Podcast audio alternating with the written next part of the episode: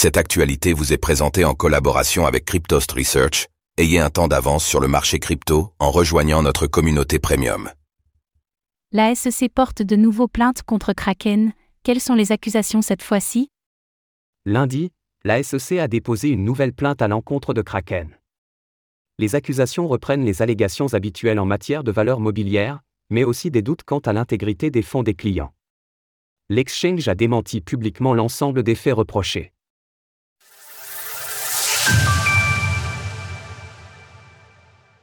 La SEC charge Kraken d'un nouveau dépôt de plainte.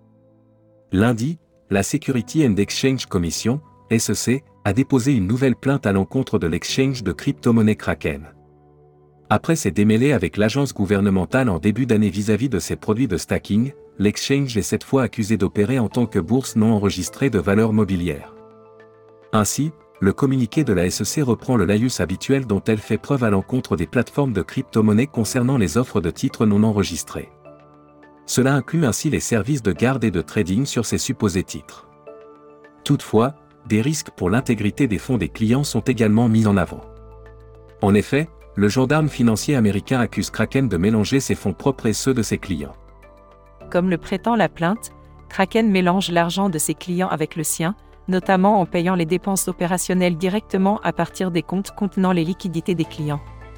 Kraken aurait également mélangé les cryptoactifs de ses clients avec les siens, créant ce que son propre auditeur avait identifié comme un risque de perte important pour ses clients. Kraken répond publiquement aux accusations. Face à cette plainte, Kraken a apporté une réponse publique afin de défendre sa position, démontant formellement ce dont elle était accusée. Ainsi, la plateforme n'a pas mâché ses mots, niant point par point les propos avancés par la SEC dans sa plainte. En fait, aucune de ces choses ne serait vraie. Au lieu de cela, la plainte avance un argument technique. Les activités de Kraken nécessitent des licences spéciales en matière de valeurs mobilières pour fonctionner, car les actifs numériques que nous soutenons sont en réalité des contrats d'investissement. C'est incorrect en droit, faux en fait et désastreux en termes de politique.